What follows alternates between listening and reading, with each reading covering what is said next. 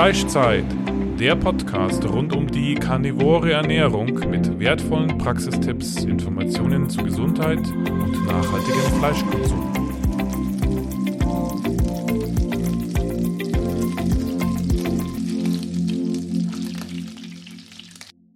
Wir möchten dir unseren Partner vorstellen. Carnivoro.de bietet Supplemente rund um die karnivore Ernährung in höchster Bio-Weidequalität. Wertvolle Innereien wie getrocknete Leber, Herz, Milz, Knochenmark oder ein Innereienmix. Nicht nur die Mineralien, sondern auch die Vitamine sind durch die schonende Gefriertrocknung zu 95 Prozent erhalten. Auch Knochenbrühe gibt es in praktischer Pulverform zum Auflösen ohne Zusätze, ganz natürlich mit einem hohen Anteil an Kollagen. Zur Unterstützung können Elektrolyte, Verdauungsenzyme oder Ochsengallenpulver auch hilfreich sein. Nutze jetzt den 5% Rabatt mit dem Code CARNITARIA. So, hallo und herzlich willkommen zu einer weiteren Folge des Fleischzeit-Podcasts. Wir haben heute Stina aus der Schweiz zu Besuch und ähm, du ernährst dich animal-based und ähm, hast dafür auch sehr viele Gründe und kannst uns das erklären. Also herzlich willkommen, Stina. Stell dich doch mal vor. Hallo, Andrea. Vielen lieben Dank, dass ich da sein darf. Ähm, wie gesagt, mein Name ist Stina. Ich lebe in der Schweiz, in der ganz nah an der französischen Schweiz, ähm, auf einem kleinen Hof. Wir halten äh, ganz viele Tiere. Ähm, ich bin, werde dieses Jahr 48 und ich bin dreifache Mutter. Ich habe einen achtjährigen Sohn, einen fünfjährigen Sohn und einen Sohn, der ist jetzt anderthalb Jahre alt. Ähm, ja, eigentlich bin ich Immobilientreuhänderin, bin jetzt aber seit einiger Zeit ähm, natürlich nicht nur Mutter, sondern begeisterte äh, Hobbybäuerin und äh, wir versuchen uns äh, größtenteils selbst zu versorgen. Mhm. Und ähm, also äh, du bist jetzt, wie bist du auf Animal Based gekommen oder wie war deine Ernährung davor? Vielleicht könntest du mal da ein bisschen was erklären. Ja, äh, ähm, Ernährung ist sicher seit immer ein Thema. Ich war mein zwölf, als junge Frau, als junges Mädchen ging ich äh, ständig mit dem Tierarzt auf die auf die, auf die Tour und habe ähm, dieses Leid und diese Bilder einfach eingebrannt bekommen, wie das so abgeht, was ein Tierarzt so den ganzen Tag macht. Und habe sehr jung beschlossen, ich esse kein Fleisch mehr. Mhm. Habe dann, ähm, äh, ja, ich glaube, ich kann das heute verstehen. Ich habe das ähm, recherchiert, aber Folge waren, ähm, ich hatte dann lange meine Periode nicht mehr. Ähm, ich wurde auch essgestört, ich hatte Bulimie als junge Frau und habe dann irgendeinmal aber wieder angefangen, Fleisch zu essen. Ähm, habe dann äh, lange wieder einigermaßen normal gegessen. Mit 30 habe ich erst festgestellt, dass ich eine massive Laktoseintoleranz habe. Ich war damals von Pontius zu Pilatus gereist, weil mir eben schlecht war, aber das hat niemand verstanden damals. Dann wusste ich, ich bin laktoseintolerant, also habe ich die Kuhmilch weggelassen, viel Sojamilch, viele andere Sachen probiert. Und dann ging es von vegetarisch zu vegan. Ich habe dann äh, einige Jahre vegan gelebt und ach, das war, das war mein Ziel. Ich rette ständig Tiere, ich halte viele Tiere und endlich war das auch stimmig so. Ich konnte mich, bin nicht mehr verantwortlich für das Leid der Tiere und schon gar nicht, dass jemand diese Tiere töten muss. Ähm, aber jetzt ist alles gut. Und die, die es hören wollten oder nicht hören wollten, die mussten das alle hören. Vegan ist der einzige machbare Weg. Und das ist, war etwa vor zehn Jahren. Hatte ich diese lange vegane Phase, äh, wurde dann immer dicker, immer mehr Gewicht, äh, immer weniger Kraft, immer. Habe meinen Mann kennengelernt, und äh, mein Mann macht Radionik, das ist eine alternative Heilmedizin. Manche kennen äh, Bioresonanz ein bisschen mehr, aber es geht in erster Linie darum, den Körper zu reinigen, von Schwermetallen zu befreien, Pilzen. Ähm, da, da, da. Und ich wurde dann ganz schnell schwanger. Vorher wurde ich eigentlich nie schwanger. Ich hatte mit 30 eine Fehlgeburt und war, habe sicher nicht immer verhütet, aber wurde nicht schwanger. Und mit meinem Mann wurde ich sehr schnell schwanger. Und da spürte ich so, jetzt, das geht nicht mehr weiter. Ich muss, ich muss wieder Fleisch essen. Und wenn man so stur und so überzeugt von etwas war wie ich, war das schon ein ziemlicher Schritt. Wie, wie bringt man es dann einem, dem Umfeld bei, dass man am Morgen aufwacht und während Monaten als allererstes einfach ein Stück Fleisch braucht? Und ich habe wochenlang, habe ich mich am Morgen mit Fleisch ernährt und nur noch Fleisch und Fleisch und Fleisch. Und dann kam dieses erste Kind und es kam das zweite Kind in einem guten Abstand. Ich hatte wunderbare Schwangerschaften, äh, wunderbare Geburten und der Kinderwunsch war immer noch da nach einem dritten Kind. Aber ich war ja schon, wie alt war ich da? Ich war ja schon 45. Und ähm, wurde dann aber wieder schwanger mein Zyklus war nicht mehr ganz so wie im Bilderbuch. Ich hatte nicht mehr einen, nach der zweiten Schwangerschaft hatte ich nicht mehr einen 28-Tage-Rhythmus, sondern nur noch einen 26 Tage. Das ist jetzt nicht so schlimm, aber das ist nicht ideal. Und dann, also bis zum, zu da habe ich mich ähm, tra wieder traditionell ernährt, nach Western Price, nach äh, bedarfsgerechter Ernährung. Ich, wir haben das dann sehr umgestellt, aber unsere Ernährung war noch ziemlich ähm, äh, mit Hirse, mit Hafer, mit Reis, mit Kartoffeln, mit Hülsenfrüchten, aber schon viel Fleisch, aber keine Milch eigentlich, keine Milchprodukte, weil ich die nicht vertrug. Ein bisschen Schaf und ein bisschen Ziegenkäse. Viele Eier, Fleisch, so. Aber es war noch so eine, eine All mit Sauerteigbrot und eingelegtem Getreide und schon ne, eine, eine, eine gute Ernährung, aber sie war so, so bis dahin. Und dann wurde ich schwanger ähm, im 2020 wurde ich wieder schwanger und ich hatte dann in der 13. Woche eine Fehlgeburt. Und das war, das war für mich eine, ja, das ist immer schlimm. Für jede Frau ist das schlimm. Das war auch für mich sehr, sehr schlimm. Und ich musste, ähm, das hat alles irgendwie, alles aus den Fugen, weil ähm, wie, wie kann mir das passieren? Ich beschäftige mich seit Jahren, ich berate Frauen und ich beschäftige mich seit Jahren um diese Fruchtbarkeit und was man machen kann und wie und wo. Und ich bin sehr erfolgreich mit meiner Arbeit und dann passiert mir das. Und zwar in der typischen Woche. Also die, es, ich war, ich wusste intuitiv Monate bevor ich schwanger wurde, dass ich Zwillinge erwarte und es waren Zwillinge und diese Zwillinge sind aber in der typischen Zeit, also in der achten, neunten Woche, sind die abgestorben. In dieser Zeit, wo die Plazenta eigentlich die Ernährung übernehmen sollte, Progesteron da sein sollte, sind die abgestorben. Und ich habe dann, ähm, ja, die Fehlgeburt war dann in der 12., 13. Woche und sie war extrem dramatisch. Ich habe unglaublich viel Blut verloren. Ich musste ins Spital. Ich habe meine Familie, musste meine zwei gesunden Kinder und Mann zu Hause lassen, wurde mit dem Krankenwagen abgeführt ins Spital und wurde operiert. Also so wirklich einfach der Horror.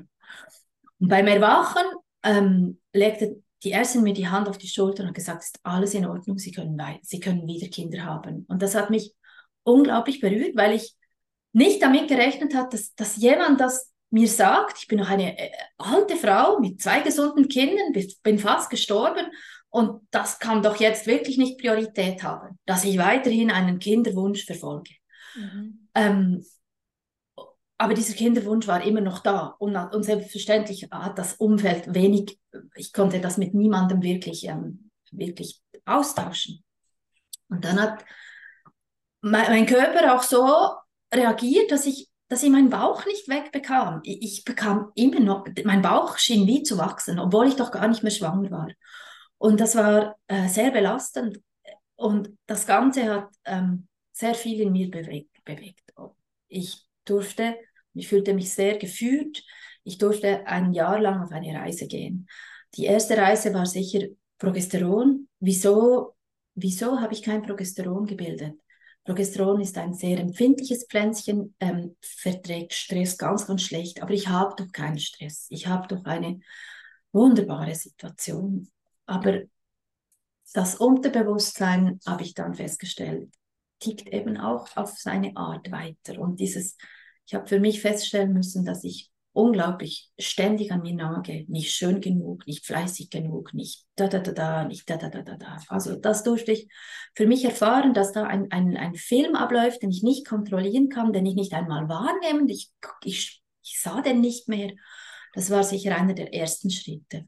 Und dann dieses immer dicker werden. Auf der einen Seite war ich ah, und dachte, so jetzt jetzt will ich einfach ein, noch ein Kind und dann, dann, dann kümmere ich mich dann schon um meinen Körper.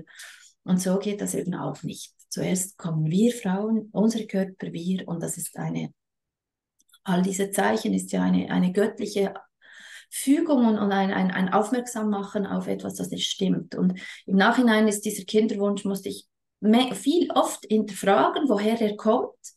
Aber er ist, war ein Riesensegen für mich, weil er wirklich zu einer tiefen Gesundheit führte und dann als Krönung oder als unglaubliches Geschenk doch noch zu einem dritten Kind führte. Aber wie gesagt, dieser Weg war, dass ich spürte, ich wurde immer dicker. Mir kam dann in den Sinn, dass ich vor etwa zehn Jahren, bevor, bevor ich diese, oder nein, ein bisschen mehr, 14 Jahre, bevor ich diese vegane Phase wieder angefangen hatte, machte ich eine Stoffwechselkur das heißt Hichial, das gibt es nur in der französischen Schweiz bei uns. Das ist eine, eine Frau, die ist mittlerweile über 90 gestorben, die hat das vor 40 Jahren entwickelt.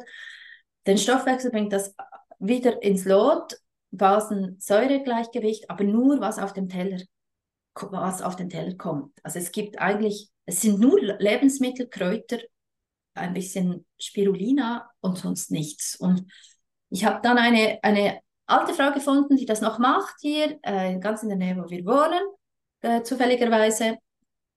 Und habe das meinem Mann gebeichtet, dass ich da jetzt meine Ernährung noch einmal ganz umstelle. Und der, der, der, der wie sagt man dem, der Punkt war ganz sicher keine Kohlenhydrate.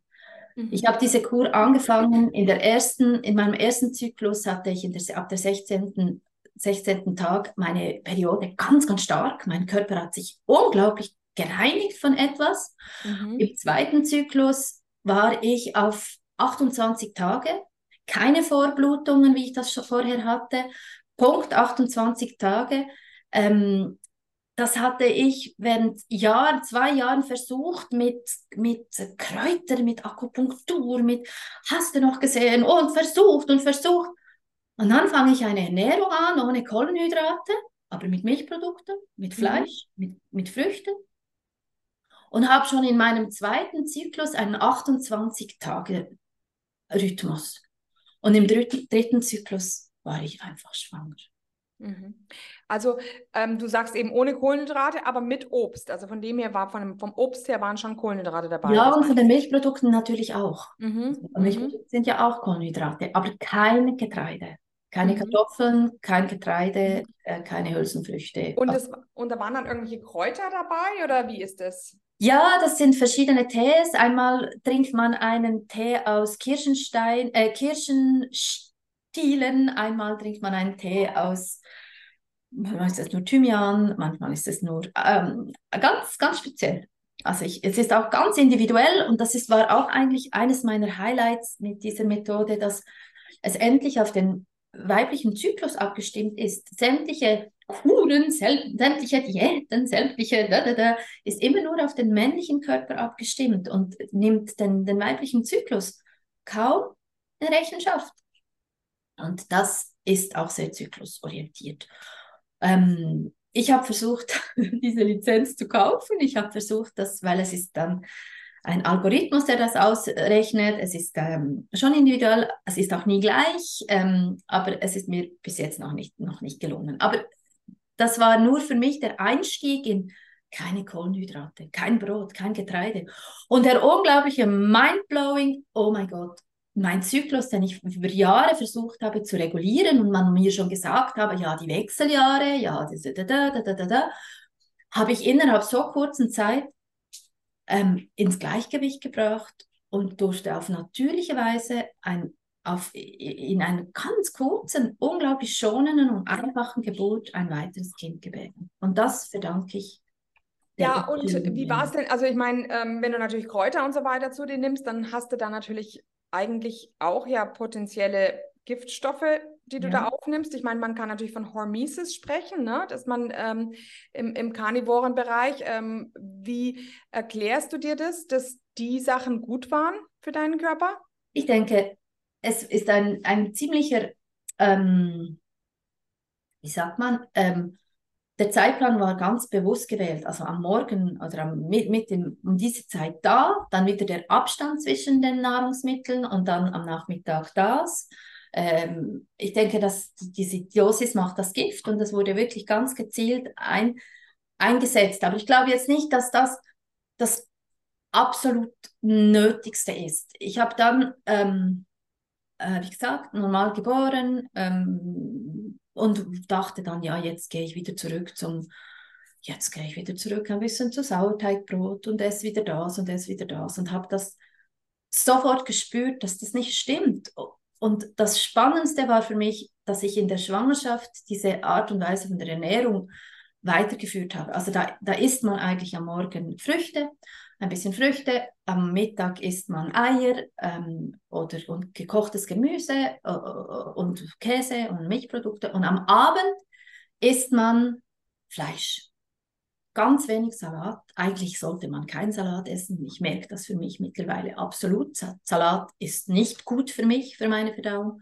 Ein bisschen gekochtes Gemüse, aber ganz viel Fleisch.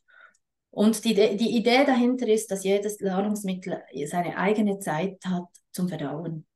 Früchte sind innerhalb von zwei Stunden verdaut, ähm, Milchprodukte oder Kohlenhydrate, wenn man die dann essen will, die sind dann etwa in vier Stunden verdaut. Und Fleisch braucht sehr lange und braucht neun Stunden. Und deshalb legt man das in dieser Theorie, ich weiß, es gibt Tausende, legt man das auf den Abend, damit der Körper die ganze Nacht Zeit hat, um zu verdauen und nicht gestört wird durch wieder einen anderen Prozess oder indem man wieder etwas anderes macht.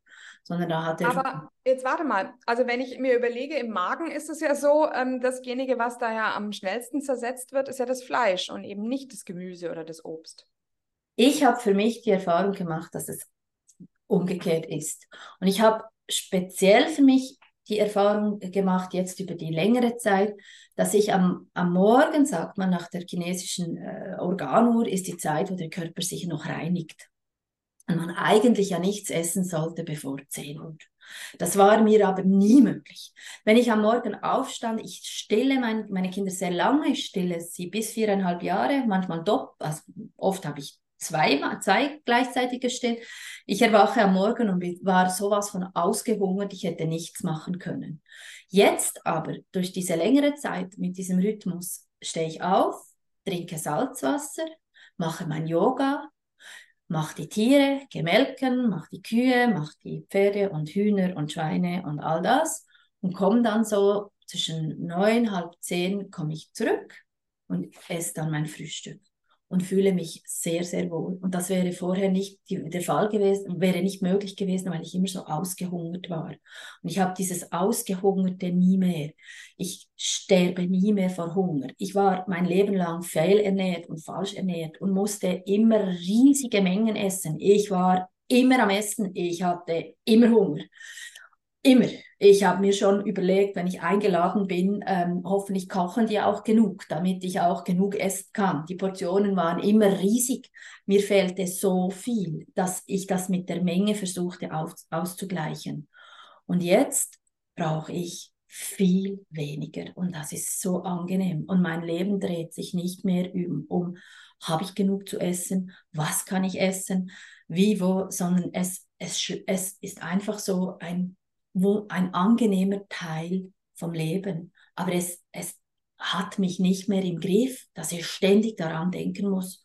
Und ich mhm. habe dann weitergefahren. Also ich bin, ähm, ich, die GAPS-Diät wurde natürlich auch ein Thema. Wir haben ein Kind bei uns, das mittlere, ein, ein bisschen ein sensibleres Pflänzchen, mag Kohlenhydrate nicht zu vertragen, mussten wir zuerst herausfinden, uns eingestehen, dass wir da irgendetwas ändern mussten.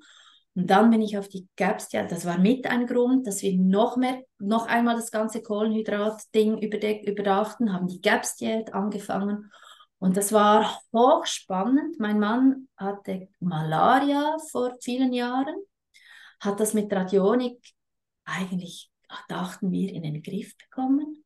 Wir haben die GAPS-Diät angefangen und der machte einen Schub wie noch selten. Also alte Sachen durften noch einmal hochkommen, um zu heilen. Ähm, das war unglaublich interessant, spannend. Und mein Mann hatte auch immer noch ein bisschen ähm, Heuschnupfen. Und er weiß es heute, wenn er, sobald er Getreide isst, er ist ein bisschen weniger strikt als ich, aber wenn er es isst, dann zack, die Reaktion ist da. Natürlich hoffen wir über die Zeit, dass wir, ähm, äh, dass das noch mehr heilen kann, aber es ist gut so, wie es ist. Ich habe ähm, ich bin begeisterte Tierhalterin. Ich habe seit Kind Pferde, Hunde. Ich füttere, ernähre seit Jahrzehnten Tiere. Und da sieht man, was man mit Ernährung alles falsch machen kann.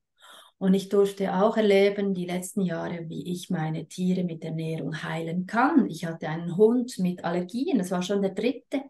Den konnte ich jetzt mit GAPS und der ganzen Ernährungs... Wie, wie beim Menschen, ich habe den allergiefrei. Und einfach kein Getreide. Meine Pferde kriegen schon lange kein Getreide. Meine Kühe bekommen auch kein Getreide. Meine Schweine auch nicht. Und wir auch nicht. Und das ja, was bekommen dann die Schweine? Die Schweine, die bekommen ein bisschen Milch. Mhm. Die fressen Gras. Die bekommen die Abfälle aus dem Garten und ich bekomme noch von einem Demeterbauern die Gemüseabfälle. Mhm. Die mhm. fressen ein totes Huhn, mhm. die fressen, ähm, was da eben auch anfällt und die sind gesund. Ah ja, und die ja, Kühe ja. auch. Und das hat gerade der Hund, den ich absolut allergiefrei bekommen habe durch eine Darmsanierung, durch all das, das wenn bei den anderen sieht man, sieht man es ja dann wie, auch noch ein bisschen wie besser. Hat dann, wie hat dann diese Darmsanierung beim Hund ausgesehen? Ähm, das war einmal weglassen von allem, wie, wie bei der GAPS-Diät. Und dann habe ich eine Therapeutin gefunden. Wir haben viel auch mit Radionik gemacht, aber mit verschiedenen, ich müsste das jetzt noch einmal schauen, weil das war ein guter Start. Aber ich denke, dass ich sie jetzt so gesund habe seit zwei Jahren, ist, dass sie Fleisch, Kefir, Algen, Austernkapseln, Magnesium und einfach nur noch und Eier bekommt. Einfach Mineralstoffe. Knochen und Knochen? Knochen, ein bisschen, ja, Knochen ein bisschen. Sie bekommt viel ähm, ähm, äh, Markbein also das, ähm, das Markwein, ja genau, viel Fett und viele Mineralstoffe. Für mich waren die Austernkapseln ein weiterer äh, Schritt in eine gute Richtung, um meine, ähm, um meine Nährstoffdefizite aufzuf aufzufüllen. Und ich komme noch schnell einmal zurück zu GAPS, weil das für mich ein, ein unglaubliche Mindblowing und ein, eine Herzensangelegenheit ist. Ich durfte Natascha Campbell letzten Dezember besuchen in England. Ich ging ah, ja. mit mhm. zwei Kindern, durften wir ein paar Tage bei ihr auf dem Hof verbringen. Ich durfte ihren wunderbaren Hof sehen. Ich durfte sehen, wie sie das macht und nicht nur davon spricht, sondern das alles genauso macht.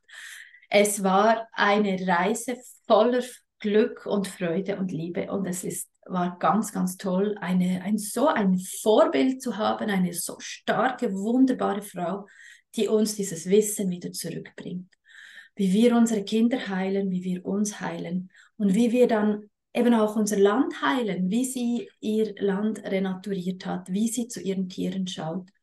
Ähm, kompromisslos und wunderbar. Das war absolut ein Highlight in meinem Leben. Solche Vorbilder. Und die so mit so viel Liebe und so viel Begeisterung das mit uns teilen und uns das wieder lernen. Okay, ja, schön. Ähm, interessant. Und also du machst es jetzt mit der ganzen Familie so, dass die Kinder auch äh, morgens Obst bekommen, mittags Gemüse, Ei und Käse und abends dann Fleisch oder wie? Ja, ja. Ich denke, man darf aber nicht allzu, ich will ja nicht zurück zu dieser Sturheit, wie ich damals beim Veganer leben war. Und es gibt sicher auch bei uns Ausnahmen. Wenn ein Kind Geburtstag hat, dann gibt es auch Pizza. Und wenn dann mal, dann gibt es auch. Und sie essen auch mehr Kartoffeln als ich zum Beispiel. Aber wir haben auf alle Fälle die Erfahrung gemacht, es es schreit niemand nach Brot, es schreit auch niemand nach Zucker. Und das sind wirklich unsere, unsere drei wichtigsten Sachen. Es gibt kein Pflanzenöl, es gibt kein Zucker und es gibt kein Weißmehl. Mhm. Aber bei uns wird auch Süßes gekocht und gegessen. Ähm, es gibt, gab's die Kuchen, die wir alle sehr lieben, mit, die man mit Honig und Trockenfrüchten und, und solche Sachen machen kann. Also ich möchte sicher kein, meine Kinder nicht, du darfst nicht und das ist schädlich und und und. Aber sie sind doch mit fünf und acht Jahren auch schon in einem Alter, der, der Fünfjährige, der das versteht, was mit ihm passiert, wenn wir schlecht essen. Und der das auch mithilft zu tragen.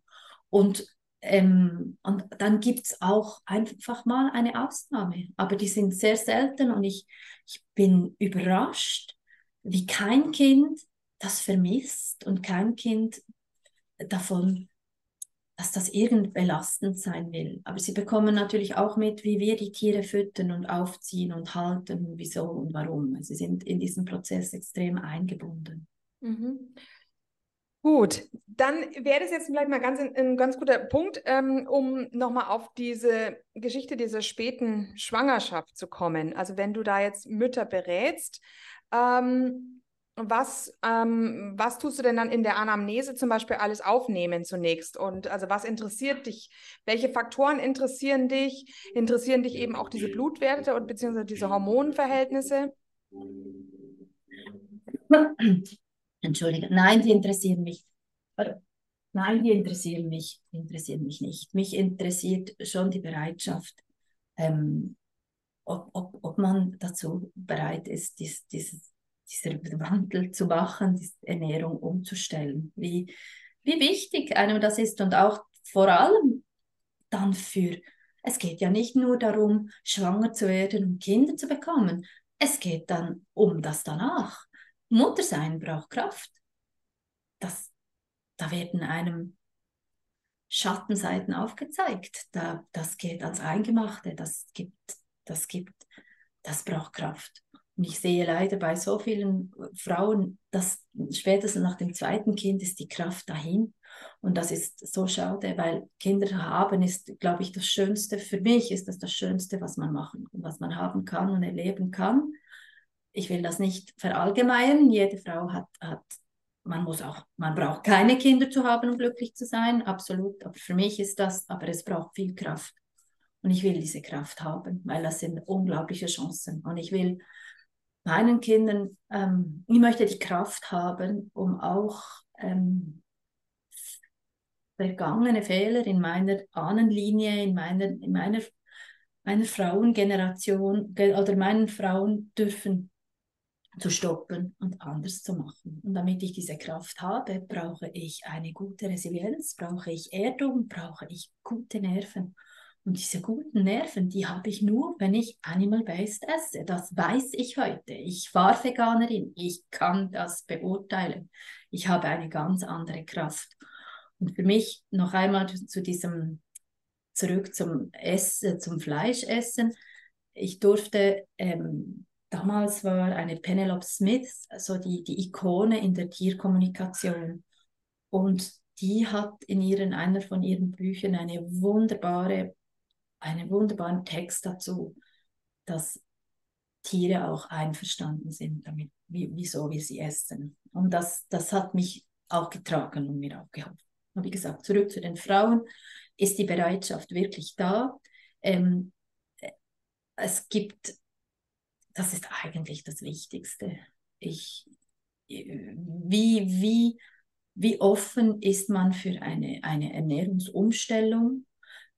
Wie offen ist man dafür, dass da eine ganze Welt in, um, in, ja, es, es stellt eine ganze Welt auf den Kopf und ein wichtiger Punkt in dieser, in dieser ähm, Vorbereitung oder in dieser Vorbereitung auf Schwangerschaft, Empfängnis und, und ist sicher die Radionik. Die hilft, Schwermetalle zu lösen, auszuscheiden, Pilze, Parasiten, ähm, die Wirbel zu harmonisieren, auszubalancieren, einen Atlas zu stellen. Ich, ich bin jedes Mal wieder überrascht, dass am Anfang, es ist ein Online-Kurs, wir treffen uns einmal die Woche, es geht über neun Wochen und die ersten zwei Wochen sind Einführung. Wir treffen uns wöchentlich in einem Chat und ich sehe dann, dass das alles ein bisschen wirr ist und man ganz viele Fragen hat und na, na, na, na, na. Und dann ab der dritten Woche setzt die Radionik ein. Ähm, das ist eine Frequenztherapie. Es ist nichts Esoterisches. Es ist über 100 Jahre alt. Es ist ähm, gut, für mich im Moment das Beste, was es gibt. Ähm, es reguliert oder es macht den Atlas an seinen Platz. Und wenn der Atlas am Platz ist, plötzlich läuft, können die Frauen wieder denken, wissen wieder, was geht. Und ich finde das immer sehr berührend und spannend, was es macht, wenn nur der Atlas wieder an seinem Platz ist, wenn wir uns wieder ins Zentrum stellen können und um uns kümmern können, ähm, was dann dann alles für eine, ja, abläuft, was das da für ein Dominostein anstellt. Mhm. Vielleicht könntest du diese Radionik noch mal ein bisschen genauer erklären. Was ist, was wird da gemacht bei dieser Therapieform? Ich finde das immer ganz speziell wenn ich das erklären soll, weil ich das nicht wirklich kann. Ich kann es nur an, an Beispielen. Ich, zum Beispiel, ich hatte eine neue Kuh und ähm, ja, ja, diese Kuh könne man melken und, und so. Ich merke aber nicht mit Maschine und ich habe dann, dass mir ein Bauer nicht seine beste Kuh verkauft, das ist ja wohl klar. Das musste ich auch lernen, dass ich ähm, auch bei den Ziegen, dass ich, weiß Gott, nicht die besten Ziegen kaufen kann. Und ich habe dann diese Kuh zu Hause versucht zu melken und die ersten zwei Tage ging das noch einigermaßen, aber dann äh, ging es überhaupt nicht mehr und hat die mich geschlagen und und und. Ich habe gesehen, dass die an den Sitzen ähm, Warzen hat und dass auch das Kalb nicht an allen Sitzen mehr äh, saugen darf. Also ich mache muttergebundene äh, Kälberaufzucht. Ich melke, was übrig ist und der Rest bekommen die oder ich teile die, die Milch mit dem Kalb. So. Mhm. Aber das Kalb mhm. hat Vorrang, wenn es dann keine Milch mehr hat, ja, dann mhm. nimmt einfach das Kalb alles. Und ich, diese Warzen haben sie sehr geschmerzt. Und ich habe das meinem Mann gesagt, er will dann das Geburtsdatum und er will ähm, Haare.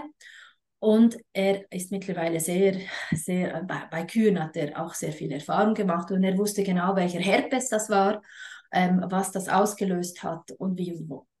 Und das ist dann ein Gerät, das, wo er das messen kann, wo er das dann auch ausbalancieren kann. Und am nächsten Tag ging ich äh, todesmutig wieder zu dieser Kuh und siehe da, sie gab an allen vier Sitzen Milch und sie ließ mich alle vier Sitzen berühren und melken. Und das ist Radionik. Das ist unvorstellbar. Ich weiß es nicht wieso, aber Tiere können sich das nicht einbilden. Aber wenn man ähm, den richtigen Erreger, den richtigen Herpes, den richtigen Pilz, den richtigen Parasit, die, die, dann kann das ähm, mit Hilfe von diesen Frequenzen ausbalanciert werden. Es kann gef gefunden werden im Körper und es kann gesendet werden und es kann ausbalanciert werden.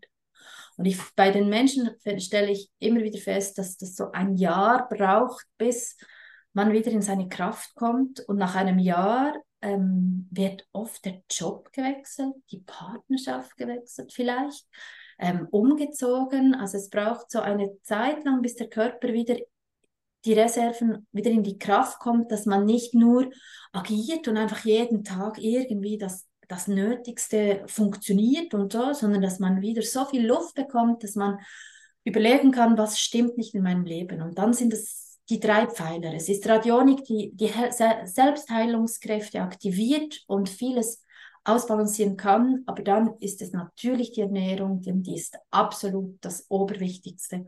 Und dann ist es auch der Lebensweg. Ist man auf seinem Seelenweg oder hält man sich einfach in Umständen und in einem Job auf, die einem einfach nicht gut tun?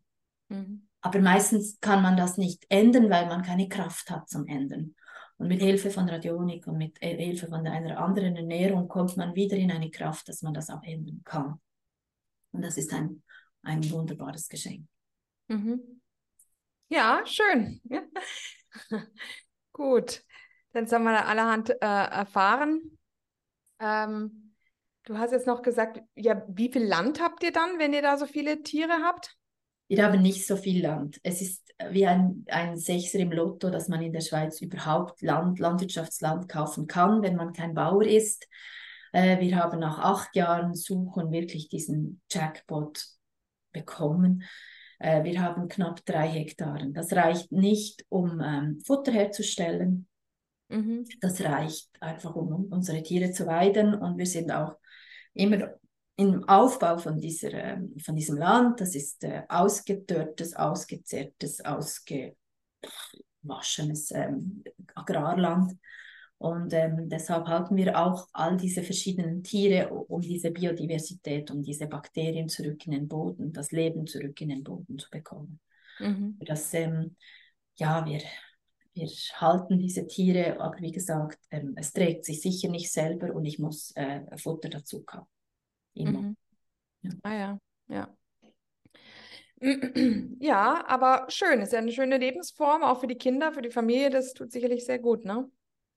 Ja, es ist, äh, aber es ist, es ist viel Arbeit, aber ich, ich habe ähm, manchmal habe ich das Gefühl, ich muss mich rechnen, aber wann machst du dann das alles und wie machst du das und so. Ja, ich habe meine Schwerpunkte verlegt. Vorher bin ich auswärts gegangen, um Geld zu verdienen und zu arbeiten. Und heute stecke ich all diese Zeit direkt in die Lebensmittel. Und das ist etwas unglaublich Heilsames für mich. Und ich spüre jedes Mal, wenn, wenn ich äh, mit den Kühen, wenn ich die melke oder auch die Ziegen, dass das eigentlich immer Frauen Sache war. Das war unsere Aufgabe. Ich bin begeisterte Hühnerzüchterin. Ich habe dann im Sommer irgendwann mal fast ein Hühn, ein Küken-Burnout, weil ich so viele Küken aufziehe und mache und tue. Aber sich um die Hühner zu kümmern, die Schweine zu füttern, die Kühe zu melken, ähm, das war immer Frauenarbeit und das ist eine unglaubliche heilende und eine Kraft in diesen Arbeiten. Und dass ich das dann direkt meiner Familie ähm, geben kann. Ähm, ich könnte den, ich habe den Umweg gemacht vorher, ja, ich habe Geld verdient, damit ich Demeter Lebensmittel kaufen kann, um sie dann meiner Familie zu geben. Und heute darf ich das mit den eigenen Händen machen. Das ist ein unglaubliches Privileg und ein unglaubliches Geschenk. Und, und diese ganze Erfahrung, die hast du auch daher, weil du da mit dem Tierarzt mal unterwegs warst, oder wie? Ja, ich hatte seit Kind hatte ich immer Pferde. Und ich mache heute das, was ich als, als Siebenjähriges, einfach 40 Jahre später, als Kindergartenmädchen wollte ich immer Bauer werden. Ich war immer auf dem, Nachbau, auf dem Nachbarhof. Ähm, die äh, hatten Kühe, die hatten diese Simmentaler Kühe. Und ich habe als Kind unzählige, fürchterliche, dramatische äh, Kälbergeburten erlebt. Das war eigentlich immer schlimm viele Totgeburten, viele schwere Geburten. Und das hat mich sehr geprägt und ich fragte mich immer, wieso ist das und wo kommt das her? Und bevor wir unseren Hof kaufen konnten, lebten wir äh, fast acht Jahre auf einem Hof mit etwa 30 Mutterkühen. Mhm. Und da durfte ich über 100 Geburten, auch von meinem Küchenfenster durfte ich diese Geburten erleben. Und als ich schwanger war, war für mich klar, ich spreche nur noch mit meinen Kühen und bin niemandem über Geburten. Das ist nur eine Sache zwischen mir und meinen Kühen. Und es war unglaublich heilsam, weil wie die haben, wie die gebärden. Alleine, ungestört und fast nie ein Problem. Mhm. Bis und das war für mich auch absolut mind-blowing, bis es an einem, in einem Jahr unglaublich viel Mais gab. Und wir hatten Tonnen von Mais auf dem Hof, äh, in, diese, in diesen Plastiktunnels. Und ich liebe diesen Bauern und ich mag den von Herzen gern, aber dann fing der an, unglaublich viel Mais zu füttern. Es war ein bisschen einfacher, einfach mit dem Hoflader eine Schippe ähm, Mais hinzuschmeißen, als äh, Heu zu holen. Und dann passierte der Supergau. Von diesen 13 Kühen waren viele alte Kühe dabei. Die, denen ging es gut, die haben immer noch geboren, das war kein Problem. Die hat es in einem Sommer alle weggeputzt, die sind tot umgefallen, hatten weiß nicht was für Probleme und dann kamen schwere Geburten. Mhm. Früher flutschten die Kälbchen einfach raus, waren winzig klein, wunderbar, einfache Geburten. Und dann plötzlich wurden die Kälber groß. Auf, wenn sie auf die Welt kamen, haben sie so die Knie nach vorne gemacht, weil sie zu schwer waren. Die Körper gingen nicht mehr auf. Es gab Totgeburten, schwere Geburten. Die Kühe standen nicht mehr auf, hatten dieses Milchfieber, diesen Kalziumsturz. Ähm, es war die Hölle. Es war eine absolute Katastrophe bei uns auf dem Hof. Mhm. Und hat der Bauer das gesehen? ja, Film? der hat das natürlich irgendwann mal schon gesehen. Gut, das wurde lange, lange, lange auf die alten Kühe abgeschoben. Ja, diese Kühe sind einfach alt. Das war ja auch an der Zeit. Die sind einfach alt. Aber das hatte nichts mit den alten Kühen zu tun. Das hatte mit diesem unglaublichen Getreide, Getreidefütterung zu, zu tun, die alle Nährstoffe, alle Mineralstoffe aus den Kühen gewaschen hat. Und das war, also das war wirklich unglaublich eindrücklich. Diese dicken, dicken Kälber, diese Diabetes, das waren absolut Diabeteskinder, wie bei den Frauen auch, diese vier, viereinhalb Kilo Kinder, das, das ist nicht normal. Mhm. Und diese Riesenkälber, das war nicht normal. Lustigerweise, also nicht lustiger, tragischerweise gab es auch diverse Kälber, die, die ähm, mit den Hinterbeinen zuerst kamen. Das gab es vorher auch nicht. Also das war für, den, für mich als intensiver Beobachter, die, wo so nahe an diesen Kühen lebten, war das unglaublich. Und das war das Mais. Und dann gab es auch noch einen spannenden, für mich als Beraterin von, von Müttern, auch einen ganz spannenden Zusammenhang mit ältere Kühe hatten regelmäßig Kalber, die nicht tranken. Die konnten die ersten paar Tage nicht trinken. Und ich habe das dann mit viel Aufwand und die Ansätze und mit dem Shoppen und da, da, da, da, da, ging das dann irgendwie noch so nach vier Tagen ging es dann gut und dann war gut. Und ich ging dem, versuchte dem auf den Grund zu gehen und wenn man sich äh, mit Nutztieren beschäftigt, dann findet man ganz viel Information. Da weiß man ganz viel. In Mineralstoffen von Nutztieren sind über 40, 40 Sachen drin. In einer, Shop, eine, in einer Milch für ein Kleinkind ist, sind vielleicht elf Mineralstoffe und Vitalstoffe drin. Äh, bei den Schweinen weiß man längst, dass wenn man eine salzarme Ernährung denen gibt, dann ist die Fruchtbarkeit äh, kommt sehr spät und die haben wenig Ferkel und und und. Und mit den Kühen weiß man, wenn sie einen Selenmangel haben, dann ist die Gehirnreifung beim Kalb nicht gut genug, so dass dieser Trinkreflex nicht nicht ist. Und mit der Zeit und weil die Kuh dann über die Milch wieder Selen gibt und weil der Bauer auch aktiv Selen in den ersten Tagen der Mutter gibt, kann dann das Gehirn nachreifen und dann hat der, das Kalb diesen Saugreflex. Aber ich kenne so viele Frauen, die konnten nicht stillen, die Kinder hatten den Saugreflex nicht, die Milch schoss nicht ein, das Stillen ging nicht oder, oder, oder. Ja, das ist nicht anders da bin ich überzeugt, das ist bei der Kuh nicht anders als bei uns. Wir haben Selenproblem, wir haben diese Gehirnreifung, die nicht kommt, weil wir Frauen falsch ernährt sind und ausgebrannt sind. Ähm, ja, das, das ist für mich ein unglaublich spannendes Feld, ähm, Tierversuche und, und die menschliche Ernährung. Das, bei den Tieren weiß man so viel. Bei den ja. Menschen, mhm. oh, das kann sein, wenn im Spital sagte man mir, ja, eine ältere Frau kann halt Mehrlingsgeburten haben, das ist wahrscheinlicher und Blutungen, ja, das kann halt einfach sein, das kann passieren, aber dem ist nicht so, das weiß ich, das bin ich überzeugt. Mhm, mhm. Ja, ja, das kann ich mir auch vorstellen, dass da sehr viel immer diese Parallelen sind. Ähm, und mm, das hört man oft, dass, dass eben äh, auch ähm, also in der Tiermedizin oder auch in der Tierernährung, dass, dass man da sehr viel weiß und ähm, bei der menschlichen Ernährung streiten sich alle noch darum, ja. was das Richtige ist und was nicht, ja. Hm. Ja, ähm, ja, was wollte ich noch? Ähm, und ähm, wie viele Kühe habt ihr? Ich habe zwei erwachsene Kühe und die mhm. haben Kälber. Und weißt du, was die an Milch liefern pro Jahr? Ähm, ich habe so eine Hochleistungskuh, eine Kiwi Cross. Und die, wenn ich die unter 20 Liter habe, dann geht sie nicht an ihre Substanz. Also beim, bei, in, einer, in einem Top-Stall würden diese 20 Liter natürlich nicht reichen und sie würde in der ersten Phase von der Laktation, also die Kühe geben in den ersten Monaten mehr Milch und dann geht das wieder langsam runter und dann zwei Monate von der Geburt legt man sie trocken und sie legen sich, die Ziegen auch, die legen sich ziemlich trocken, die geben dann keine Milch mehr und geben dann kurz nach der Geburt, so die ersten sechs Wochen dann wieder am meisten. Aber ähm, ja, die gibt jetzt so, ich melke die zweimal am Tag, die gibt so zwischen vier, fünf Liter, also die gibt so zwischen acht und neun Liter für uns. Am Tag. Das, ja, und das Kalb ist jetzt gerade etwa ein Monat alt und wird dann immer mehr brauchen und ich werde dann wohl ein bisschen weniger haben. Und es sind aber dann quasi an 300 Tagen im Jahr, weil sie, ähm, ne? Weil, weil sie ja zwei Monate lang stillgelegt ist. Genau, genau. Ich habe eine das zweite Kuh, die hat jetzt ein äh, sieben Monate altes, acht Monate, äh, ja, sieben Monate altes Kalb bei Fuß.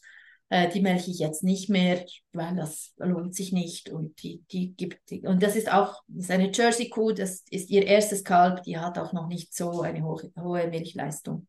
Und die soll jetzt ganz für ihr Kalb da sein und ist auch ähm, bereits wieder trächtig, die bekommt dann wieder. Und wir, mhm. wir schlachten die Tiere mit zehn Monaten. Warte mal, aber sieben, acht Monate, das heißt also, in welchem Rhythmus werden die Kühe, ähm, werden die Kühe, äh, also kalben die Kühe? Oh, ich müsste das auch, also sie tragen neun Monate, glaube ich. Ich muss, das, ich muss das immer nachrechnen. Ich habe ein, ein Durcheinander mit den Kälbern und den Ziegen. Ähm, mhm. Ähm, aber so habe ich, mit meinen zwei habe ich so den Rhythmus, dass ich immer eine habe, die ich melken kann und die andere ist dann am Auslaufen und bekommt dann wieder ein echtes Kalb und so mit, mit diesem Rhythmus klappt das, klappt das ziemlich Also gut. am Anfang braucht das Kalb noch mehr wahrscheinlich, oder? Nein, es ist natürlich noch klein und sie gibt sehr viel Milch. Am Anfang hat sie wirklich überschüssige Milch und wenn ich diese, diese, mhm. diese Ferrari-Kuh da nicht melke, dann, dann tropft die Milch oder ich riskiere auch, dass sie irgendeine Mastitis macht oder so. Also ich ein bisschen aus Ausmelken ist am Anfang, macht, macht wirklich Sinn. Sie gibt zu viel Milch für das, ja. für ihr Kalb. Aber so wie ich sie halte, geht sie nicht an ihre Reserven, an ihre Substanz. Ähm, ich füttere aber nur ähm, Heu, Gras, äh, Luzerne, nur, nur, ähm, nur also kein Getreide. Mhm, mhm. Und wie ist es dann bei den Ziegen? Was liefert so eine Ziege am, am, am, am Tag an Milch? Also wenn, um ehrlich zu sein, wenn man wirklich Ziegen, ähm, Ziegenmilch haben möchte, habe ich die Erfahrung gemacht, dann müsste man die Zieg Zicklein ziemlich schnell trennen oder so, wie, wie man es einfach macht innerhalb vom ersten Tag an. Trennen und irgend mit einem Milchersatzpulver auf. Das heißt, die haben gar keinen Überschuss, keine überschüssige Milch. Nein, also wenn man oft. Aber, aber was würde man dann den, Entschuldigung, was würde man dann den Zicklein sonst geben, wenn man sie ja gleich der Mutter nimmt? Kuhmilch und ein ganz billiges Ersatzpulver. Weiß der Henker von wo. Das kann man in jeder, jedem, bei, bei Aber wie haben das dann die Leute früher gemacht? Die haben doch früher auch Ziegen gehabt und hatten Ziegenmilch. Wie haben die das dann gemacht? Das frage ich mich In südlichen oft. Ländern zum Beispiel. Mhm. Das frage ich mich sehr oft und ich sehe auch auf unserem kleinen Hof, wie fragil das Ganze ist. Und wenn man von einer Kuh abhängig war, wie, wie machte man das dann? Gut, man muss man muss das Zicklein natürlich nicht so lange mit Milch versorgen, wie das die Natur macht. Also wenn man das einfach nur vier Wochen ähm, mitzeugen lässt oder säugt und dann trennt, dann wird sie auch meistens geschlachtet, ähm, dann hat man dann der, Rest, die, der restliche Zeit auch Milch. Und bei den ähm, Ziegen sagt man, habe ich aber die Erfahrung noch nicht gemacht, sagt man, dass man sie eigentlich nicht, dass sie nicht jedes Jahr ein Zicklein haben muss, damit sie Milch gibt, sondern dass sie immer ein bisschen Milch gibt. Aber dann sprechen wir vielleicht von einem halben Liter, drei, vier Deziliter. Das ist dann nicht so viel. Also das sind nicht so. Ich habe vielleicht auch nicht die besten Ziegen, wie gesagt. Mhm, mhm.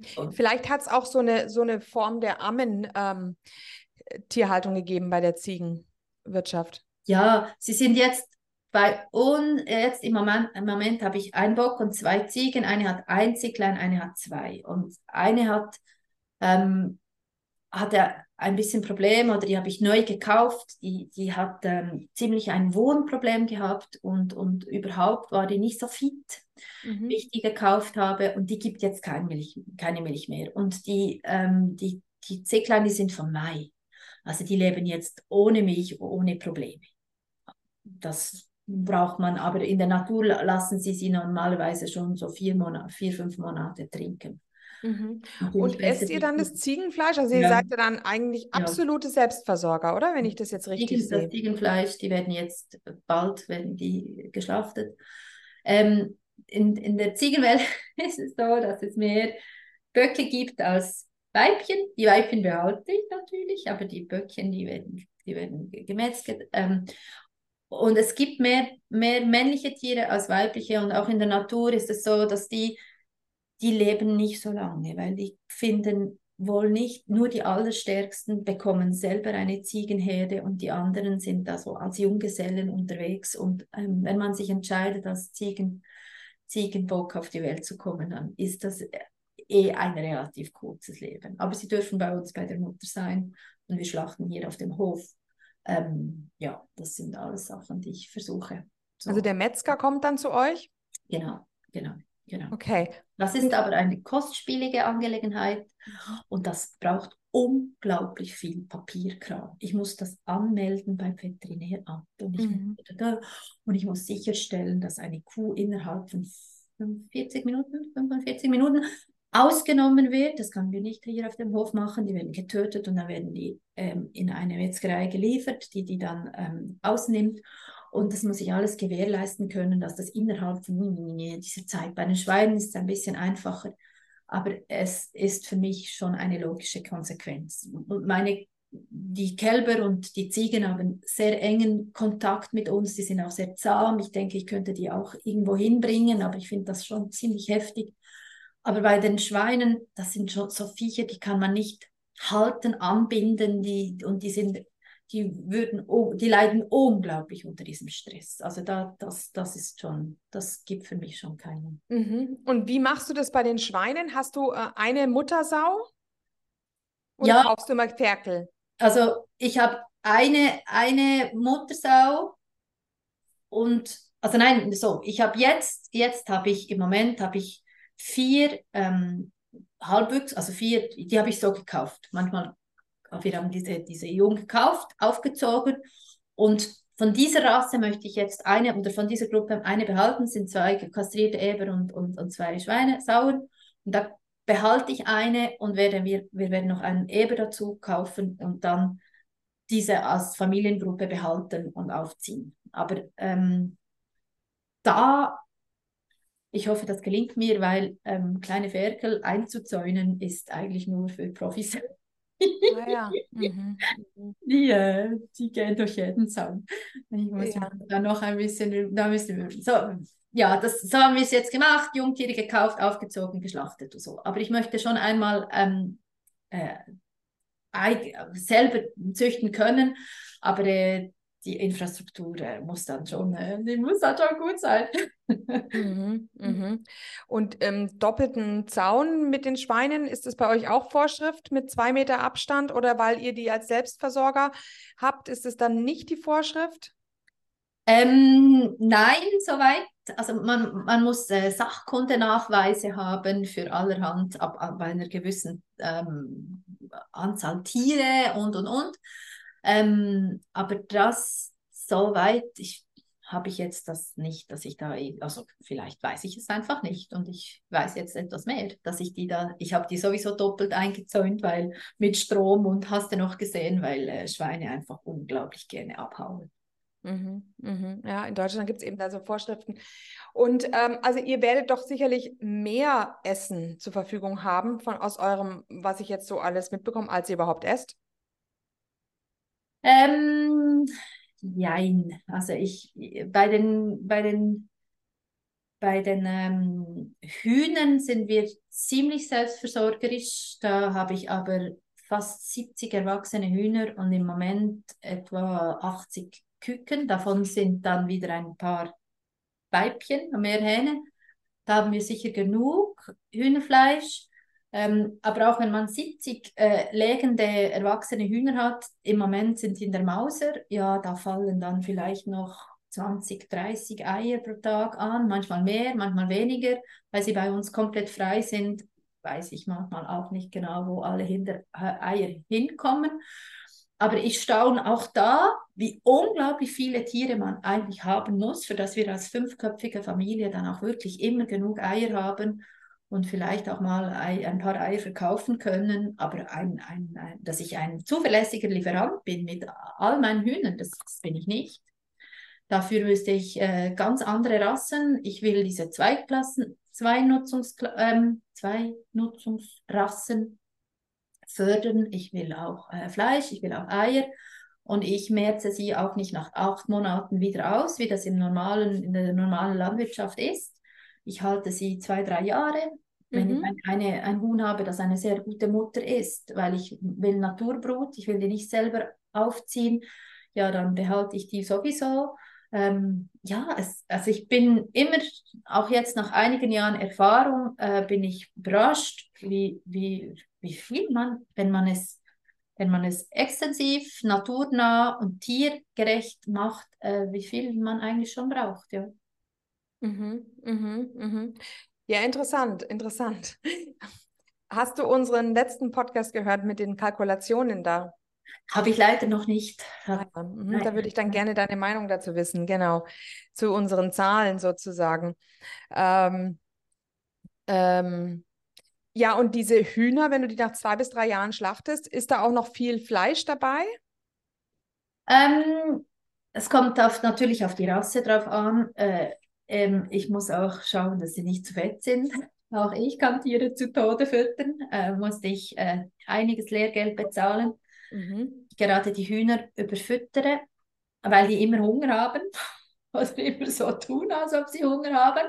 Ja. Unglaublich ja. scharf sind auf äh, Getreide. Und ich habe ein bisschen wenig Kapazität im Moment, aber die, Hühner, die Hühnerfütterung ist für mich ein.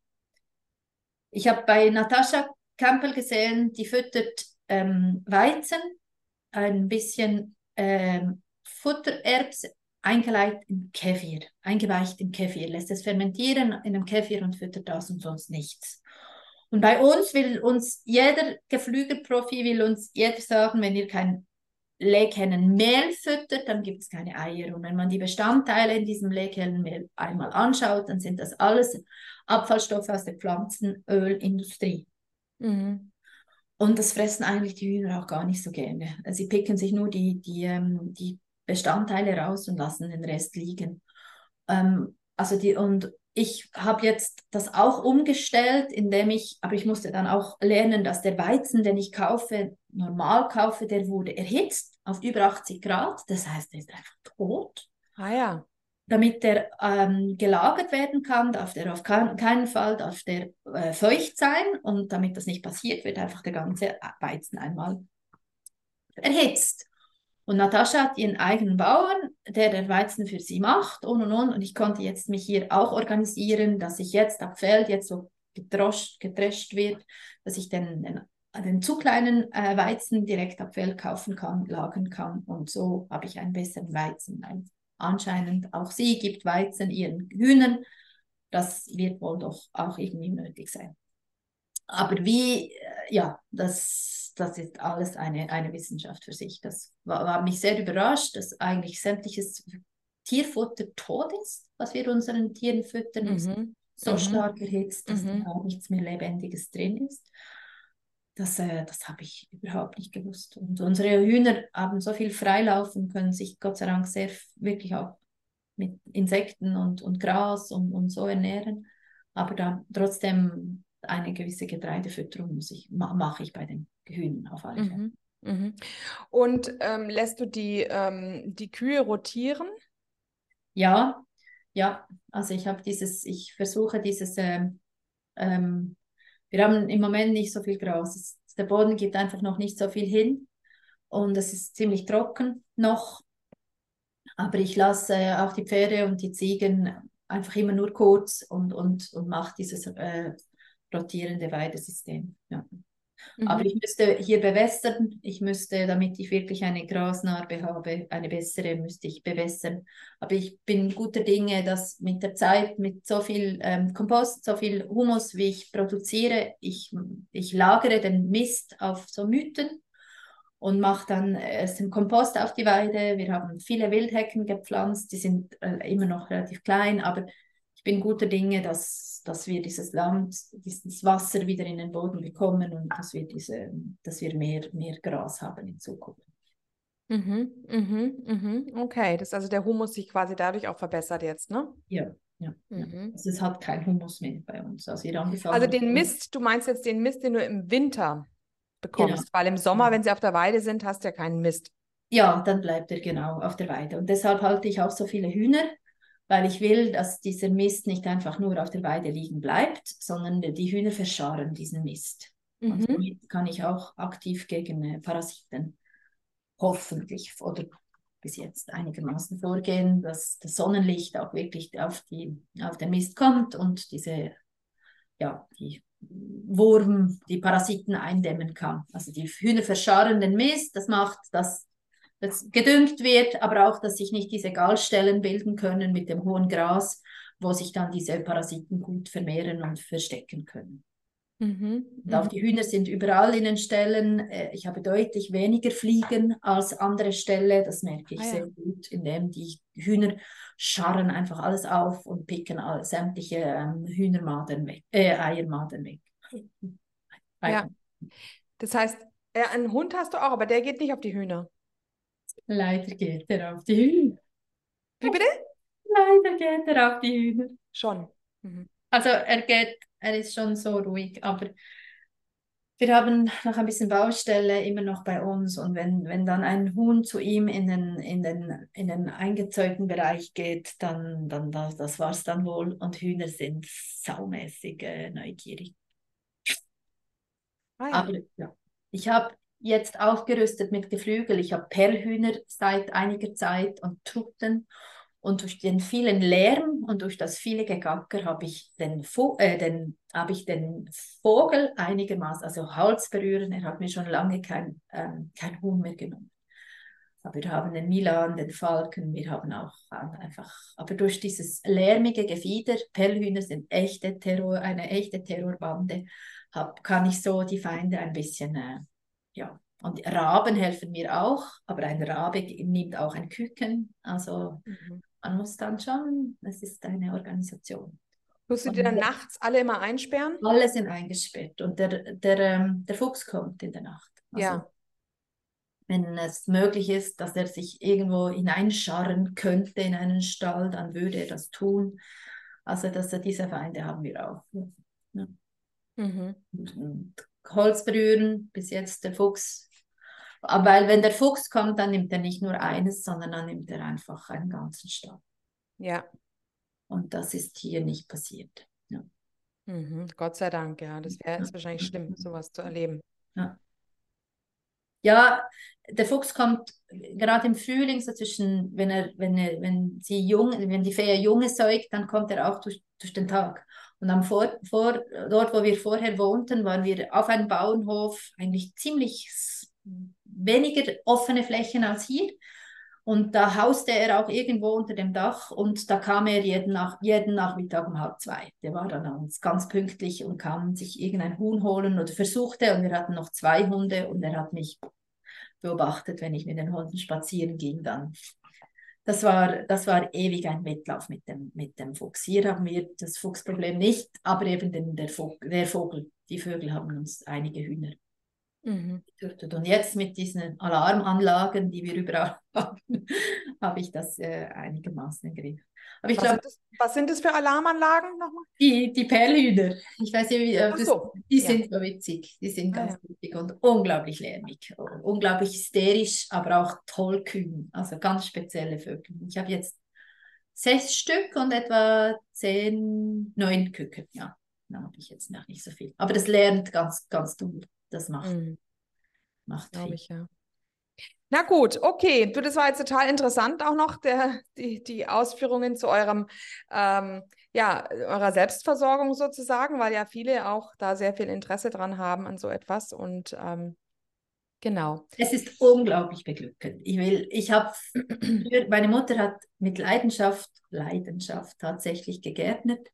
Und es war auch eigentlich echt viel Arbeit und ich durfte bei Natascha eine andere Art des Gärtnerns lernen und habe das bei mir umgesetzt und ähm, ich kann mit Worten eigentlich fast nicht beschreiben, wie beglückend das ist. Also das ist dieses No-Digging-Garden, dass man den Garten nicht umsticht. Ich mache Kompost, und dann Mulch, Mulch in Form von schlechtem Heu, wenn ich irgend bei einem Bauern oder bei jemandem sehe, der eine schlechte Heuballe hat, die man nicht mehr verfüttern kann, dann bin ich dankbare Abnehmerin und so habe ich das alles in meinen Garten. Und ähm, setze dann die Setzlinge in, in dieses Gemisch aus Humus, äh, Kompost und, und Heu drauf. Und diese Arbeit vom, vom Jäten, diese mühsame Jätarbeit, die reduziert sich auf so kurze Zeit, dass das echt Freude macht, zusammen mit den Kindern barfuß in unserem Garten zu stehen. Und ich weiß nicht, ich habe das vor kurzem gelesen. soll nicht esoterisch tönen, aber man sagt, man kann ja mit so diese Bovin-Einheiten äh, messen, wie ein, ein Ort schwingt. Also die, ein Kraftort schwingt sehr hoch und ein Supermarkt äh, schwingt sicher sehr tief. Und wenn so ein Supermarkt um 1000 oder 3000 schwingt, dann schwingt der eigene Garten um 20.000. Und das war für mich einfach interessant, das zu hören, aber man spürt es auch einfach mit den, mit den im Barfuß in einem eigenen Garten. Aber ich gebe dann zu, dass es macht Freude, ihn zu hegen und pflegen, aber ich selber esse so wenig Gemüse, dass das eigentlich, das ist einfach nice to have. Ich mag ein bisschen Karotten, ich mag ein bisschen Bohnen, ich mag auch ein bisschen, äh, weiß auch nicht, Randen oder so, aber es ist in meinem Leben, hat Gemüse wirklich nur noch einen kleinen Teil. Und es mhm. gibt Gemüse, die mag ich gut vertragen und es gibt Gemüse, aber es, ich musste wirklich für mich feststellen, Salat ist sowas, das was ungesündeste für mich, was man nur essen kann. Mhm. Ähm, mhm. das macht zwar Spaß, aber es ist echt nicht gesund. Und unter, unter Mulchen und Kompost meinst du jetzt auch, wenn du jetzt Schnittgut hast, Tust du das jetzt zum Beispiel auch klein häckseln und dann, ähm, oder hast, hast du da irgendeinen Häcksler oder tust du es einfach nur ähm, die zwei kleinen übereinander legen und dann irgendwie mit nochmal Erde vermischen oder wie, wie wird es dann wirklich am Ende zum Humus? Also ich habe ähm, diese Mythen, die ich anlege mit dem, mit dem Pferde, Kühe, Schweine und ähm, Ziegenmist und Hühnermist, die lasse ich von einem Lohnunternehmen dann auch wenden. Also regelmäßig wenden, damit die, die Humus, damit der Verrottungsprozess ein bisschen schneller geht. Und ein die, Lohnunternehmen? Ja, ich war. Kommen es, die mit dem, mit dem Bagger her oder? Ja, ich komme mit einer größeren Maschine und, und, und kehren und drehen mir einmal diesen regelmäßig diese, diese, diese Mythen. Es muss ein bisschen äh, feucht sein. Im Moment zum Beispiel macht es keinen Sinn, weil es einfach zu, zu trocken ist. Ähm, aber das macht keinen Sinn für so einen kleinen Hof wie mich, irgendwelche Maschinen. Ich habe einen kleinen Einachser, wo wir den Mist rum, rumkutschieren, aber sonst haben wir keinen Hoflader oder irgendwelche Maschinen. Das lohnt sich nicht. Ja. Und auch Nachbarn und ein Gartenunternehmer schmeißen mir einfach alles, was sie äh, haben, auf diese, auf diese Mythen.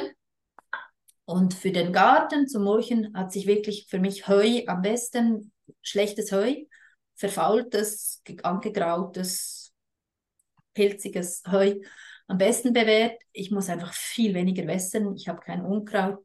Und das Gras, das verfüttere ich. Also am einfachsten wäre natürlich Rasenschnitt. Mhm. Aber dieser Rasenschnitt, den wir, wir bei uns haben, das ist Ziegen, Schweine und Rostpferde und Kühe, Futter. So. Mhm. Deshalb nehme ich Heu. Mhm. Einfach ver okay. verwandeltes Heu.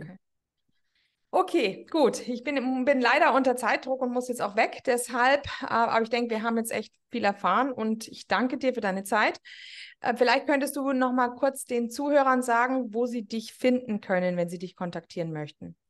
Also meine Webpage ist bewusste-schwangerschaft.com. Okay, wir tun das auf alle Fälle auch noch mal in die Show Notes, ne? Mhm. Genau, schön. Okay, also vielen Dank und dann bleib mal in Kontakt. Du bist ja inzwischen in der Carnitaria Stillgruppe drin, glaube ich, gell? Ja, nicht so aktiv, aber ich bin, ich bin dort drin, genau. Genau. genau. Okay, ja, schön. Dann mach's gut, ne? Tschüss. Dankeschön. Tschüss.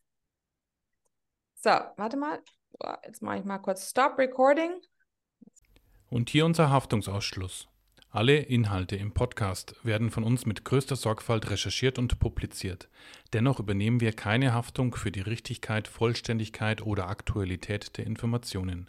Sie stellen unsere persönliche, subjektive Meinung dar und ersetzen auch keine medizinische Diagnose oder ärztliche Beratung. Dasselbe gilt für unsere Gäste. Konsultieren Sie bei Fragen oder Beschwerden immer Ihren behandelnden Arzt.